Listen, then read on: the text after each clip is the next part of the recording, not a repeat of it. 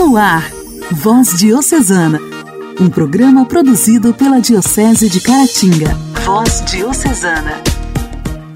A paz de Cristo, amados ouvintes! Hoje, segunda-feira, 4 de julho de 2022, estamos chegando com mais um programa Voz Diocesana. Com a sua permissão, chegamos até o seu lar, seu trabalho, seu carro, com mais um programa de evangelização para você. Que bom poder contar com a sua audiência mais uma vez.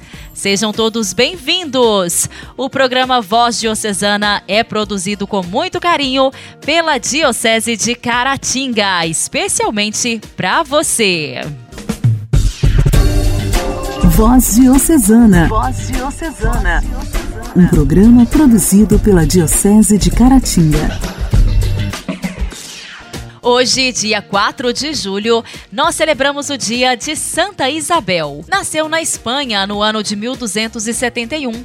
Pertencia à família real de Aragão, que lhe concedeu uma ótima formação cristã. Foi entregue em casamento ao rei Diniz, rei de Portugal, com apenas 12 anos de idade. E já dava testemunho de uma esposa cristã, uma mulher de oração e centrada na Eucaristia ajudou a propagar a grande devoção a Nossa Senhora da Conceição. Aos 20 anos, teve seu filho, Afonso IV, que viveu muitos conflitos com o pai. Isabel era mulher de caridade e reconciliadora, vivendo isso bem a partir de sua família. Era rainha, mas nunca esqueceu que também era irmã dos mais necessitados. Refundou, em 1314, o Mosteiro de Santa Clara de Coimbra. Também fundou, em 1321, em Santarém, o Hospital de Nossa Senhora dos Inocentes, voltado para crianças que, por algum motivo, eram abandonadas por suas mães.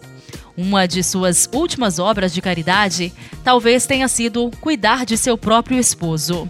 Dom Diniz, que tanto a fez sofrer, agora precisava dos cuidados de Isabel, que se dispôs quis cuidar dele. Ele ficou doente em 1324 e faleceu no ano seguinte. Então, Isabel deixou a sua condição de viver no palácio como rainha, abdicando de seus bens e títulos para receber o hábito como franciscana, Clarissa. Em 1336, saiu de Coimbra e foi ao encontro de seu filho, devido a um novo conflito familiar. Mesmo enferma, conseguiu chegar foi acolhida e ouvida por seu filho. Faleceu no dia 4 de julho de 1336, mas foi enterrada em Coimbra, numa igreja dedicada a ela. Foi canonizada pelo Papa Urbano VIII em 1665. Santa Isabel foi declarada padroeira de Portugal, recebendo do povo o título de Rainha Santa da Concórdia e da Paz. Santa Isabel, rogai por nós. A alegria do Evangelho. Evangelho. Evangelho. Oração, leitura e reflexão. Alegria do Evangelho.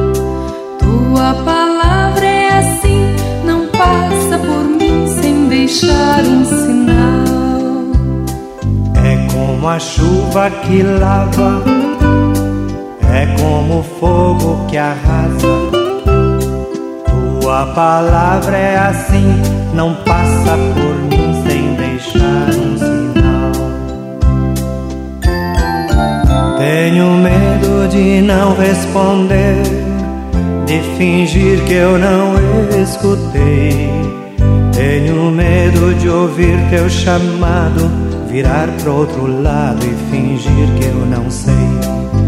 Tenho medo de ouvir teu chamado, virar pro outro lado e fingir que eu não sei.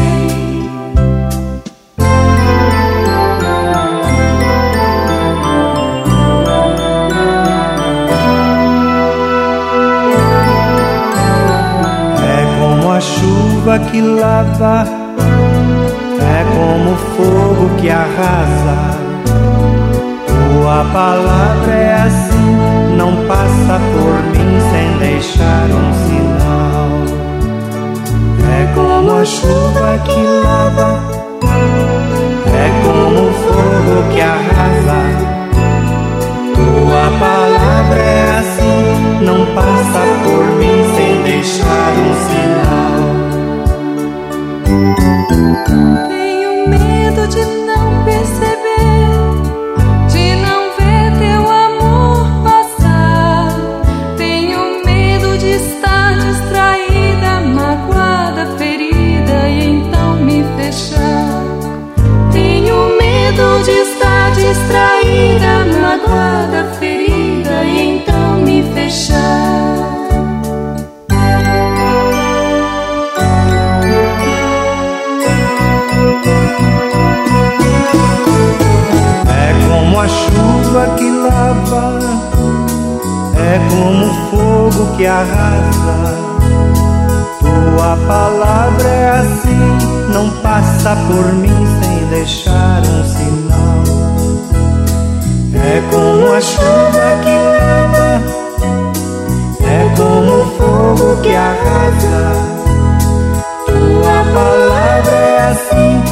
passa por mim sem deixar um sinal. Tenho medo de estar a gritar e negar-te o meu coração. Tenho medo do Cristo que passa, oferece uma graça e eu lhe digo que não. Tenho medo do Cristo que passa, oferece uma graça e eu lhe digo que não. É como a chuva que lava, é como o fogo que arrasa. Tua palavra é assim.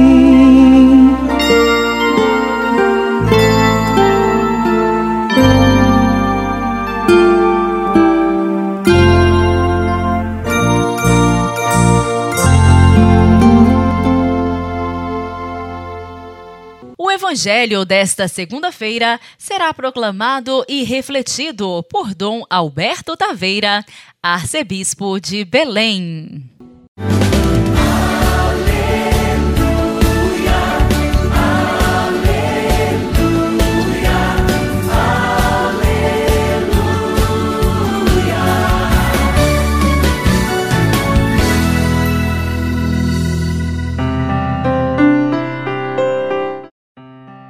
Enquanto Jesus estava falando, um chefe aproximou-se, inclinou-se profundamente diante dele e disse: Minha filha acaba de morrer. Mas vem, impõe tua mão sobre ela e ela viverá. Jesus levantou-se e o seguiu, junto com seus discípulos. Nisto, uma mulher que sofria de hemorragia há 12 anos veio por trás dele e tocou a barra do seu manto. Ela pensava consigo: se eu conseguir ao menos tocar no manto dele, ficarei curada. Jesus voltou-se e, ao vê-la, disse: Coragem, filha, a tua fé te salvou. E a mulher ficou curada a partir daquele instante.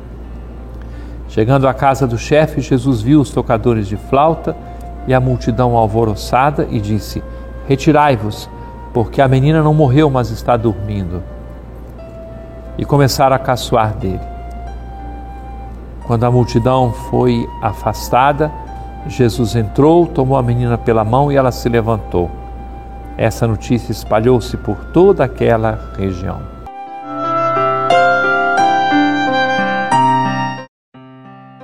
É muito bonito ver o como Jesus é Senhor da vida. A força para fazer a vida vencer vem dele, porque Jesus é Deus com o Pai e o Espírito Santo. Nós somos convidados a testemunhar esta realidade. Somos convidados a levar a todas as pessoas a vida que o Senhor mesmo nos oferece. Quantas vezes teremos o desejo de tocar na orla do manto de Jesus, com a certeza de que Ele nos dá a graça, a cura, a transformação da vida, a mudança do coração. E Ele nos transforma por dentro e por fora. Quantas vezes deveremos levar ao Senhor as situações mais desesperadoras, como este homem que pede Jesus pela sua filha que tinha morrido? Será que o Senhor vai sempre fazer voltar à vida uma pessoa, à vida dessa terra? Certamente não. No entanto, a cura de dentro do coração, Ele sempre faz. E quando é necessário, oportuno como sinal da fé, Ele cura também externamente. Comecemos essa semana com essas certezas que nos vêm da nossa fé. Tenhamos a disposição, a coragem, para dar testemunho desta mesma fé onde quer que nós estejamos.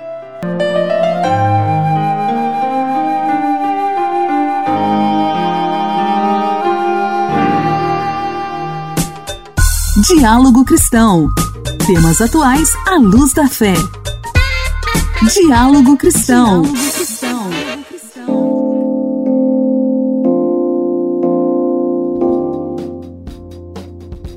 As urnas eletrônicas que serão utilizadas nas eleições gerais deste ano estarão mais inclusivas. O Tribunal Superior Eleitoral anunciou na última sexta-feira dois novos recursos de acessibilidade. Vamos conhecer hoje, aqui no quadro Diálogo Cristão, Quais são esses dois novos recursos? O primeiro é a melhoria na chamada sintetização de voz, voltada para os eleitores com deficiência visual. O recurso, que já existe, funciona assim: são disponibilizados fones de ouvido para que os eleitores cegos ou com baixa visão recebam os sinais sonoros com a indicação do número escolhido e o nome da candidata ou do candidato. O segundo recurso vai facilitar a votação de pessoas com deficiência auditiva, como explica o presidente do Tribunal Superior Eleitoral, ministro Edson Fachin. A segunda novidade beneficiará as pessoas com deficiência auditiva. Uma intérprete de Libras na tela da urna indicará qual cargo está em votação. O vídeo, feito por uma intérprete de Libras, será exibido em todas as 577 mil urnas eletrônicas preparadas para a eleição de outubro. Na filmagem, a tradutora vai indicar a qual cargo a pessoa está votando no momento: deputado federal, estadual ou distrital, senador, governador e presidente. Esta sexta-feira foi o encerramento do primeiro semestre do TSE. O ministro Edson Fachin fez um balanço das ações do tribunal e voltou a afirmar que o sistema eleitoral brasileiro é seguro. Este tribunal zela pela transparência reforçando uma verdade assentada há mais de duas décadas e meia. As urnas eletrônicas são seguras, são confiáveis e não há qualquer indicação segura, honesta de que não protegem o sigilo e a veracidade do voto de todos os brasileiros.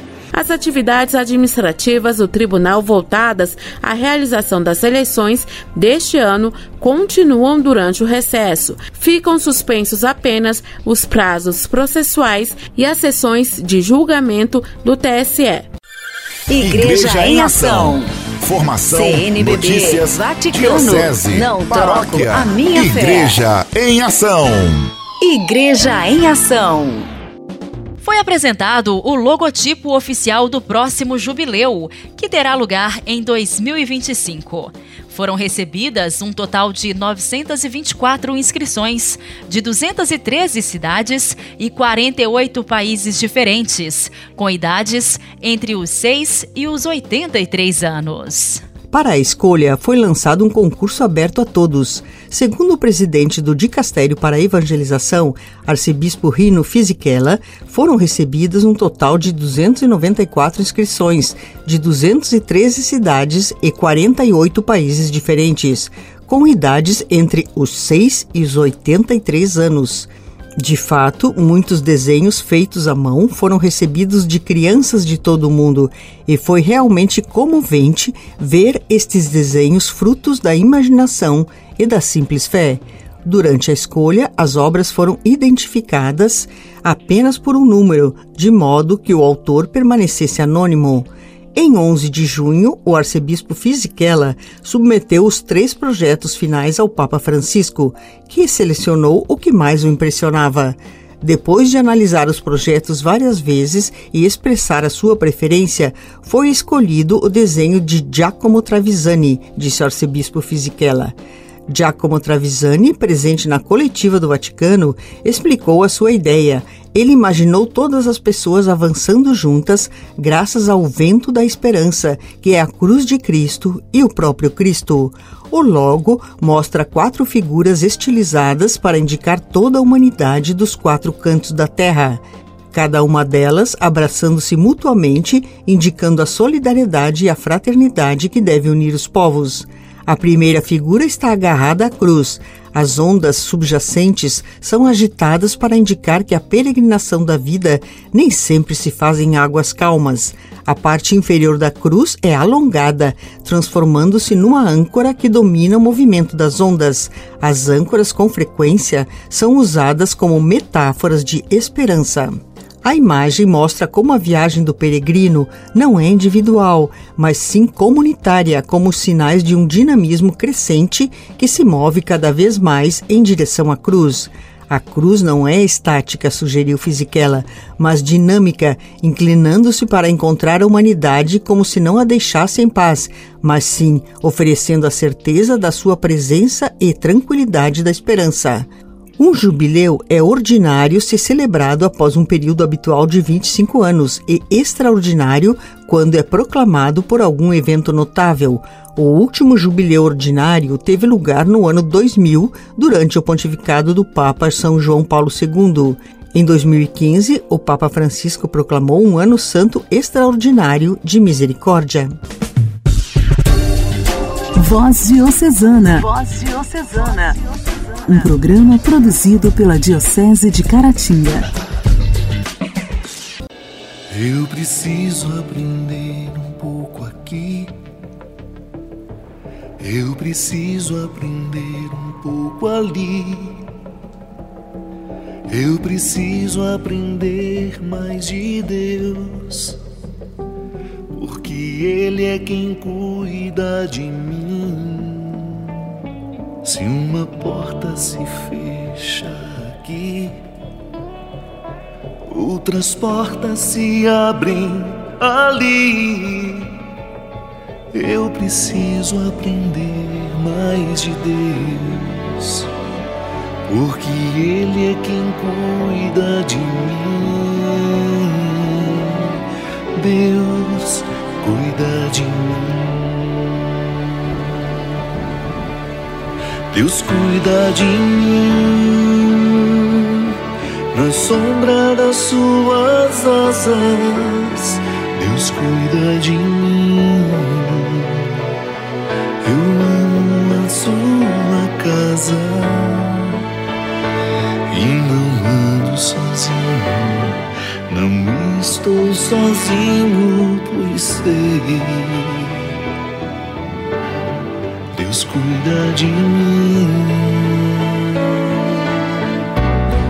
Deus cuida de mim na sombra das suas asas. Deus cuida de mim.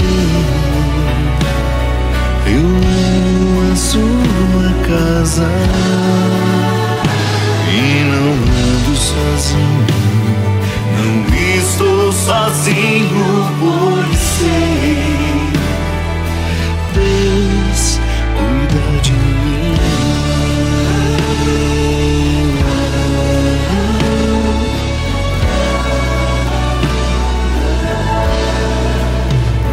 Se na vida não tem direção, decisão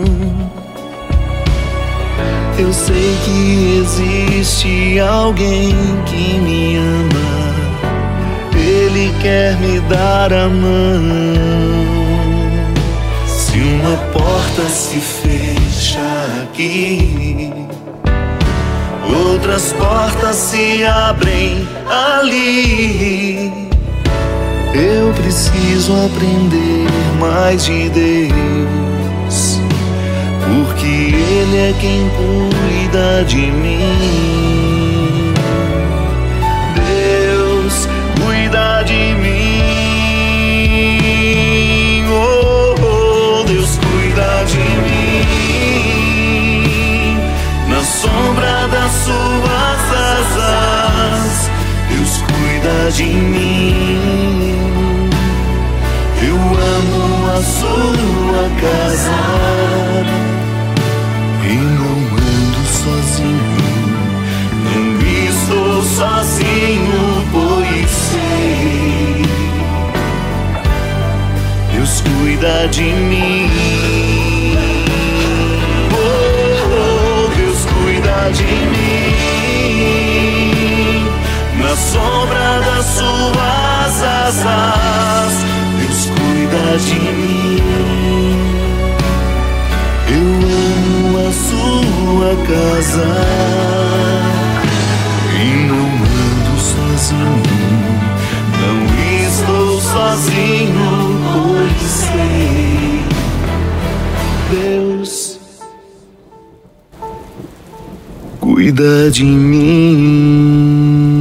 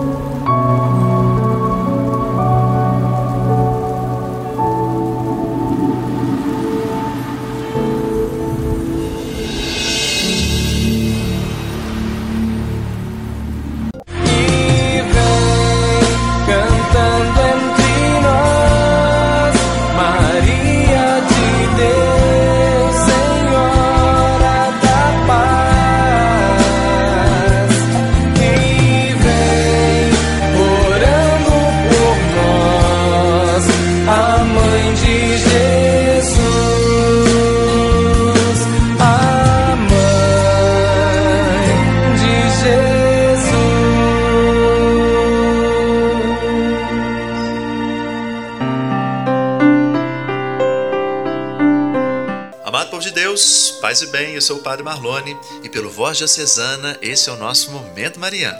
Momento Mariano. Mariano.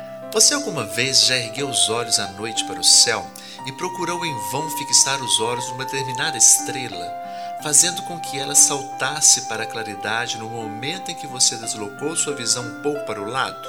A ciência nos diz que esse fenômeno tem a ver com os bastonetes e cones em nossos olhos e também com a maneira pela qual nossa visão noturna se desenvolveu. Mas nada disso interessa quando estamos tentando ver uma estrela. O que importa é aprender a olhar um pouco para o lado do corpo celeste que queremos ver e focalizá-lo com a nossa visão periférica.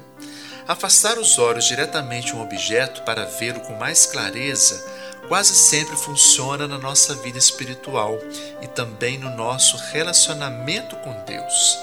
Se estamos tendo dificuldade para descobrir a vontade divina em relação à nossa vida, pode ser que precisemos afastar um pouco o nosso olhar, digamos para Maria, em vez de procurar fitar diretamente o rosto de Deus.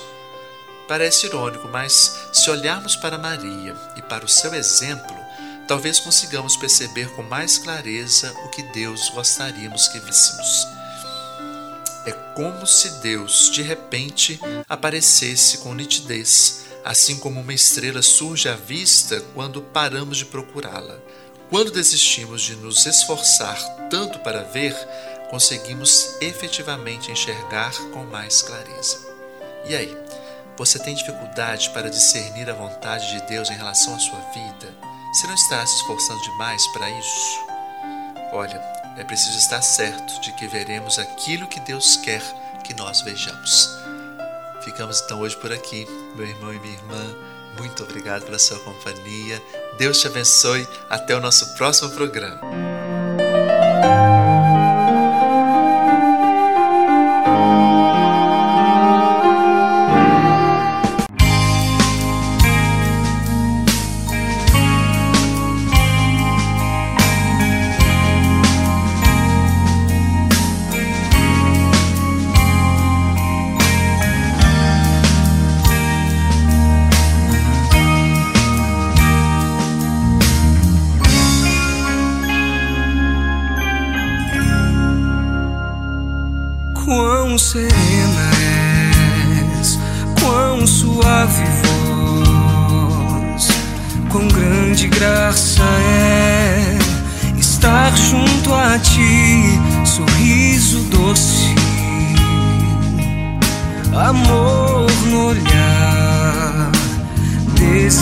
Sempre o caminho guardar,